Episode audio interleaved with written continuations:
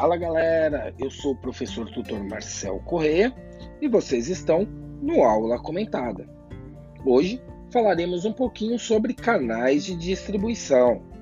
Canais de distribuição são os meios a partir dos quais o produto chega na, nas mãos do cliente desde o fabricante. O principal objetivo desses canais é fazer com que as mercadorias estejam disponíveis para o consumidor final o mais rápido possível nos pontos de venda. Os canais de distribuição devem ser capazes de gerar e satisfazer a demanda para os produtos da organização e, portanto, estão relacionados diretamente à logística. Eles são também fundamentais para que as mercadorias circulem nos espaços em que estão os consumidores e para que eles estejam disponíveis no momento desejado por eles, e, portanto, a escolha do canal de distribuição também tem impacto direto nas vendas da empresa. Existem três diferentes formas de fazer com que o produto chegue até o consumidor final. A primeira forma é através do canal direto, onde a empresa é inteiramente responsável por entregar o produto ao consumidor final. Assim, os itens não passam por intermediários antes de chegarem ao seu destino.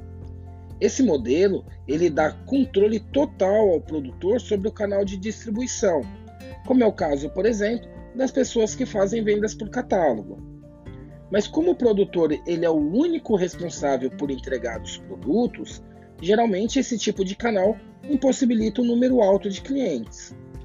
Porém, ao mesmo tempo, é possível chegar a preços mais baixos, já que não, não se precisa pagar comissões ao intermediário.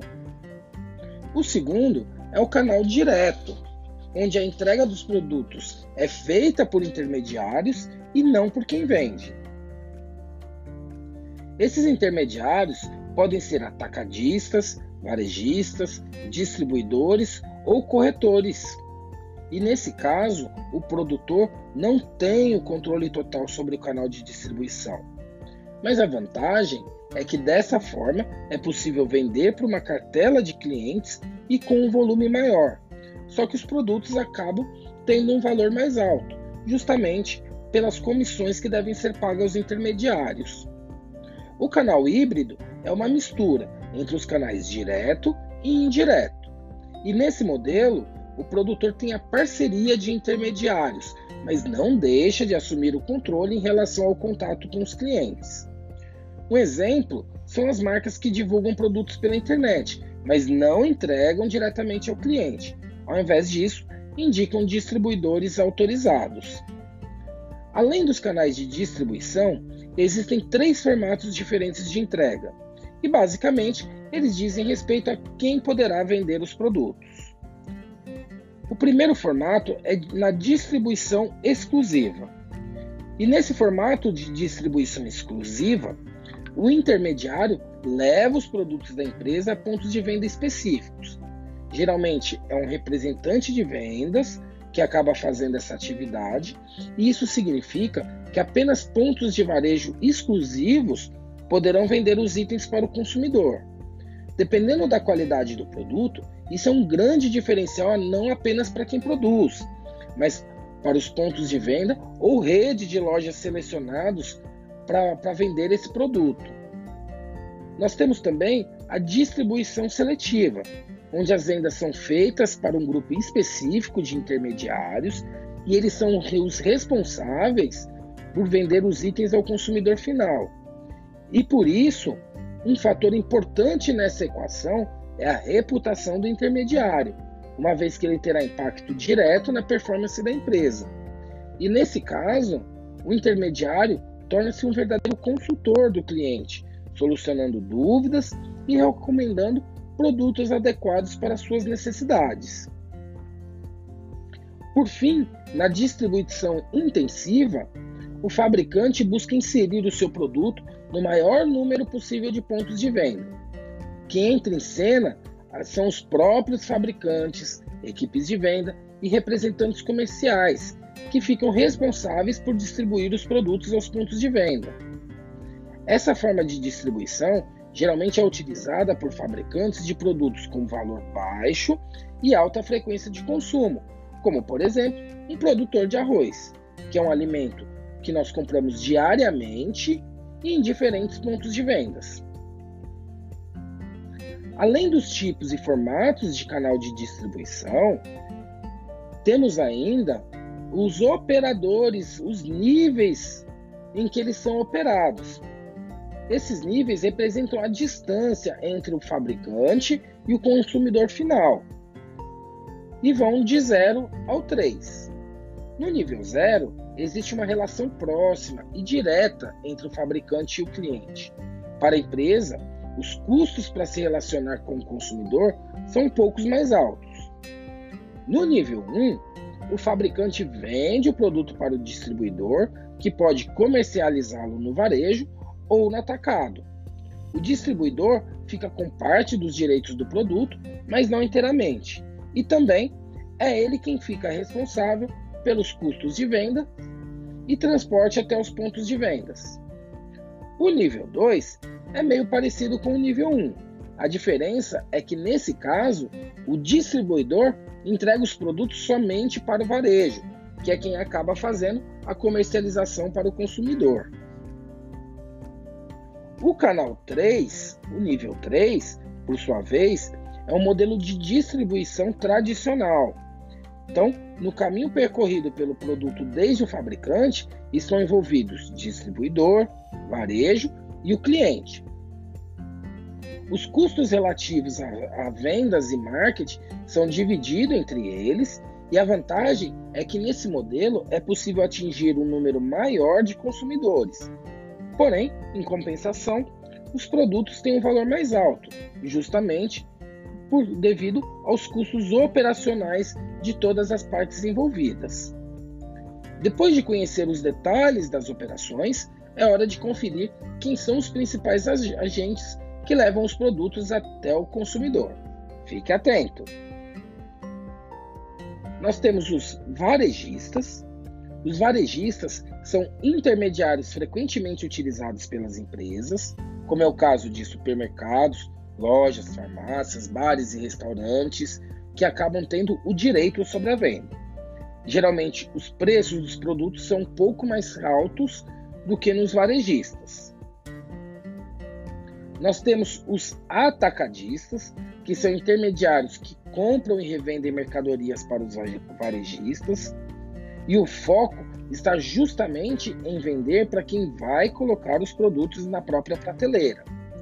Esses intermediários geralmente não vendem em pequenas quantidades e nem para o consumidor final, embora existam algumas exceções, como supermercados que atuam no modelo de atacado e têm os preços mais baixos, justamente porque a venda é feita em grandes quantidades. Temos os distribuidores, que vendem, armazenam e geram assistência técnica para varejistas e atacadistas, e por isso a sua atuação é focada em uma região específica.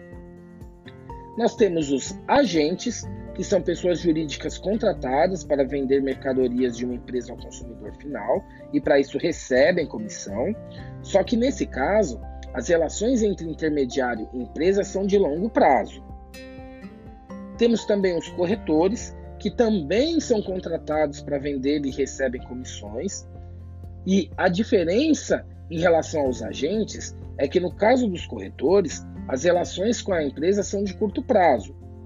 É um exemplo disso os corretores imobiliários e de seguros, que normalmente fazemos uma cotação e, após a compra do imóvel ou fechamento, a contratação do seguro, acaba se finalizando a relação com esse corretor. Para quem vende infoprodutos, a internet também é uma, funciona como intermediária, já que basta que o consumidor faça o download do material que ele deseja ter acesso. E-commerce que vende produtos físicos também, mesmo, mesmo que atuando pela internet, precisam de parceria de transportadoras para que a mercadoria chegue ao cliente. A empresa ela também pode contar com a própria equipe de vendas, ou seja, seus integrantes acabam sendo os responsáveis por vender as mercadorias para os consumidores, tendo inclusive a empresa a possibilidade de compor mais de uma equipe para vender para diversos segmentos e públicos, caso ela tenha aí uma ampla gama de produtos. Nós temos também os revendedores, que são empresas ou pessoas físicas que compram dos fabricantes ou varejistas para depois vender para o consumidor final. Nós temos as vendas por catálogo, que, como o próprio nome já diz, é quando um vendedor é associado a uma empresa e vende seus produtos por revista, ganhando comissões por isso. E um exemplo típico desse tipo de, de venda nós temos no segmento de beleza, com, a, com as marcas como Avon, Natura, Eudora, entre outras. E agora que a gente já sabe quais são os tipos e formatos disponíveis para que um produto chegue até o cliente,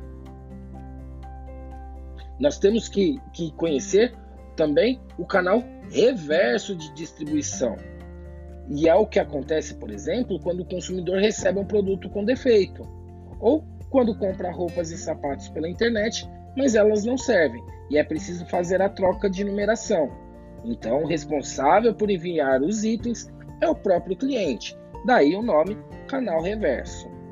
É importante ressaltar, galera, que o cliente ele precisa encontrar essa informação do fabricante a respeito de como fazer essa devolução. E usando novamente o exemplo de um e-commerce, nesse caso, o consumidor ele acaba sempre tendo acesso no próprio site às instruções de devolução, facilitando aí a, a trajetória nesse caminho. Agora que nós já sabemos quais os tipos de canais de distribuição e quem são os principais intermediadores, nada disso adianta se nós não soubermos como escolher o canal adequado para a empresa. E para isso, na sequência, vou deixar sete dicas fundamentais para tomar essa decisão. Se liga aí. Inicialmente, a gente deve olhar para os concorrentes à procura de boas práticas realizadas por eles. Esse mapeamento, galera, é conhecido como benchmark, que trata de buscar referências no mercado para avaliar quais práticas funcionam para as outras empresas e obter ideias para o nosso próprio negócio. A segunda dica é que após o mapeamento dessas boas práticas, é, e, e elencar as soluções que funcionariam para o negócio, revisar o projeto elaborado, verificando se há, há erros e de que maneira é possível otimizar os processos, adequando o projeto às necessidades e características do tipo de venda que faremos. Quando falamos em canais de distribuição, um aspecto importante é o custo relacionado a eles. Então, como terceira dica, devemos sempre buscar a melhor relação de custo-benefício. E para isso, não basta ter apenas uma ideia vaga a respeito dos valores. É preciso colocar os valores na ponta do lápis e analisar se as vantagens do canal escolhido realmente compensam. Outro aspecto relevante é a rotina empresarial. Quais são os projetos, processos e atividades do negócio? O canal de distribuição ele deve estar alinhado a todos esses fatores. Caso contrário, pode haver problemas de logística, o que prejudicará a relação com o cliente, podendo fazer inclusive que a empresa ela recaia sobre prejuízos. E antes de escolher o canal, nós também, também devemos avaliar o potencial de mercado do intermediador. Afinal, caso optemos pelo canal direto, eles também serão responsáveis pelo resultado de vendas. Então, nós devemos analisar a participação de mercado, a reputação e o desempenho desses intermediadores, só para partir dessa identificação escolher o mais adequado. Temos também que refletir sobre a logística. Como será feito o transporte dos produtos? Possui segurança? As mercadorias serão armazenadas? Quais serão, em média, os prazos de entrega? Ponderar todas essas etapas da logística é crucial para evitar problemas ao levar mercadorias para os pontos de vendas. E por fim, devemos avaliar a localização dos intermediários, independentemente de serem revendedores, varejistas ou atacadistas. Afinal, o produto precisa ser vendido na região em que está o público-alvo, principalmente se atendemos um nicho específico do mercado. Tranquilo? Beleza, galera? Esse foi o aula comentada de hoje. Encontro vocês na próxima unidade de aprendizagem. Até lá!